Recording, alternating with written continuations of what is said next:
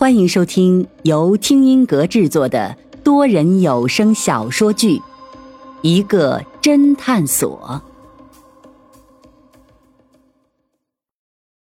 第十四章：十年前的案子。翌日，云峰早早的来到了侦探所，没有想到其他人也都早早的到了。显然，现在大家的心情都一样。争取早日破案。一进侦探所，云峰迅速给自己冲了一杯奶茶，然后再含着一个棒棒糖，马上召集众人开会。林阳看着云峰口里吃着棒棒糖，讥笑道：“多大个人了，还吃小孩的东西？”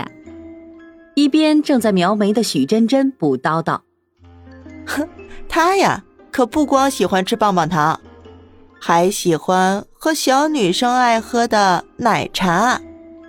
哦，林阳是一脸的新奇，这嗜好挺特殊的嘛，不过挺符合你这猥琐大叔的形象。云峰倒是无所谓，头发长见识短，谁规定棒棒糖必须是小孩子吃的？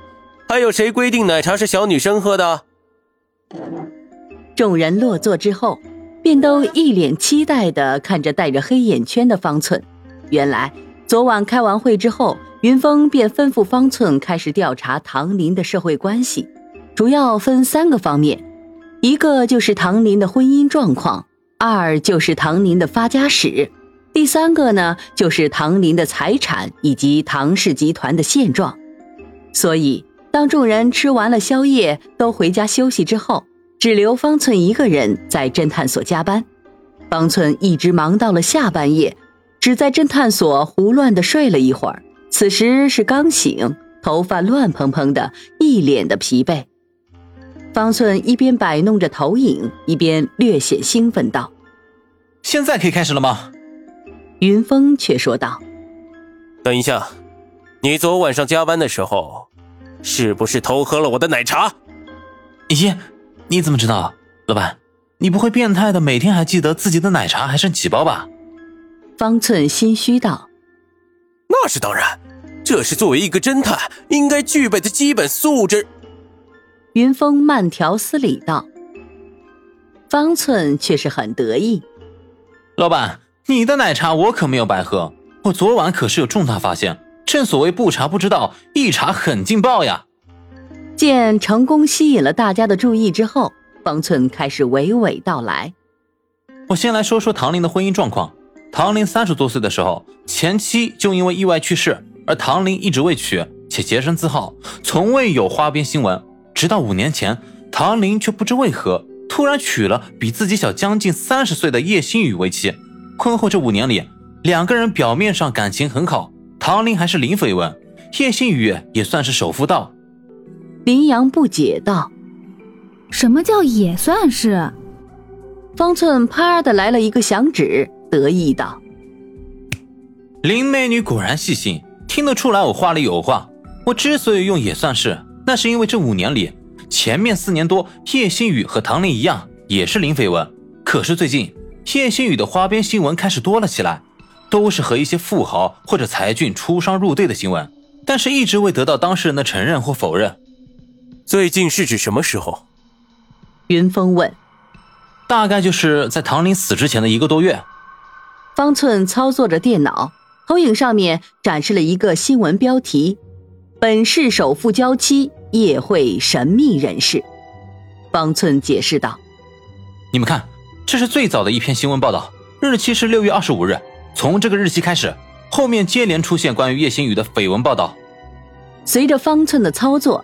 一篇篇新闻展示在投影上，有首富娇妻与神秘人士出入宾馆，首富第一夫人喝醉酒搂抱的竟不是首富，小首富三轮的小娇妻和神秘人激情热吻等等。这时的老飞似乎明白了过来，破天荒的抢先吼道：“哎，我知道了，一定是这个叶星宇出轨被唐林发现。”于是叶星宇便伙同奸夫毒杀了唐林，然后再伪装成自杀。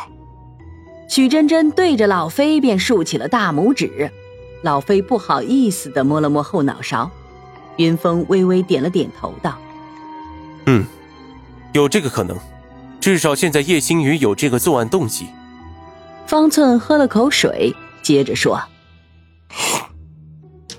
唐林家的婚姻状况大致如此了，但是说到唐林的发家史，我这里可是有重大发现。”方寸说着，在投影上展示了一张照片，照片上面是一个村庄。山清水秀，几排低矮的民房，民房的前面有一棵参天大树，枝叶繁茂，而民房的后面则是一片的菜地。方寸故作神秘道：“你们猜猜这是哪里？”谁知林阳却脱口而出：“这不就是我们昨天去的月湖山庄吗？唐林的豪宅就建在这里。”方寸微微咦了一声。显然是没有想到林阳这么快就看出来了，但随即满脸的谄媚道：“咦，林美女就是厉害。不过你是怎么看出来？”林阳指了指图片上的那棵大树，就是这棵树。我记得昨天我们去唐林家的时候，他家门口也有这棵树，我对这棵树的印象很深。许真真又竖起了大拇指，嗯。林大姐也不是一个只会卖萌的老女人，她的观察力还是很强的。这应该是月湖山庄还未开发时的景象。云峰如是说，方寸点了点头。没错，这是十年前月湖山庄所在地的景象。十年前，月湖山庄这个地方还是一个村庄，但是唐林看上了这块风水宝地，打算将其改建成别墅区。可是有一家住户，户主叫朱阳华，他家死活不愿意拆迁。后来开发商却使出小伎俩，将朱阳华一家引出屋来，然后开始强拆。谁知屋里居然还有朱阳华常年卧床不起的丈母娘。眼看平房倒塌，而朱阳华的老婆救人心切，猛地扑了进去，结果人没有救出来，反而和丈母娘双双遇难。老飞大怒道。妈的，这可是两条人命啊！这开发商真他妈的混蛋！要是我，非杀了他们不可。方寸看了看老飞，接着说：“朱阳华自然怀恨在心，于是做了和老飞一样的决定，想要杀了唐林。由于朱阳华是个汽车修理工，他便偷偷的给唐林的车做了手脚。谁知也该唐林命大，唐林那天为了讨好自己的客户，特地让自己的司机送他们回家。那对客户是一对夫妇。”结果坐唐林的车出了车祸，连同司机在内三人当场死亡。众人一阵的唏嘘，没有想到啊，月湖山庄在建成之前居然发生这么悲惨的事情。方寸说着，在投影上展示了一张照片，照片上是一个中年男人，皮肤黝黑，小眼睛，脸型瘦削。云峰咦了一声：“咦，这个人很眼熟。”好像在哪里见过，不会吧？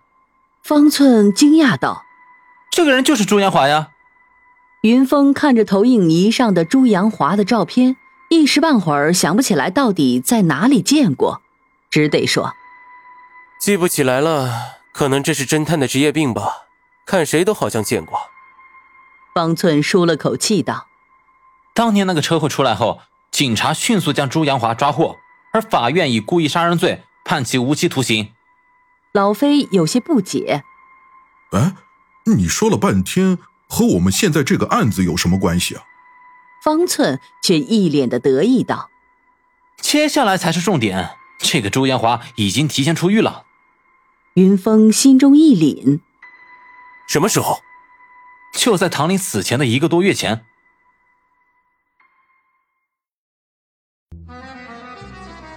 听众朋友。本集已播讲完毕，欢迎订阅收听，下集精彩继续。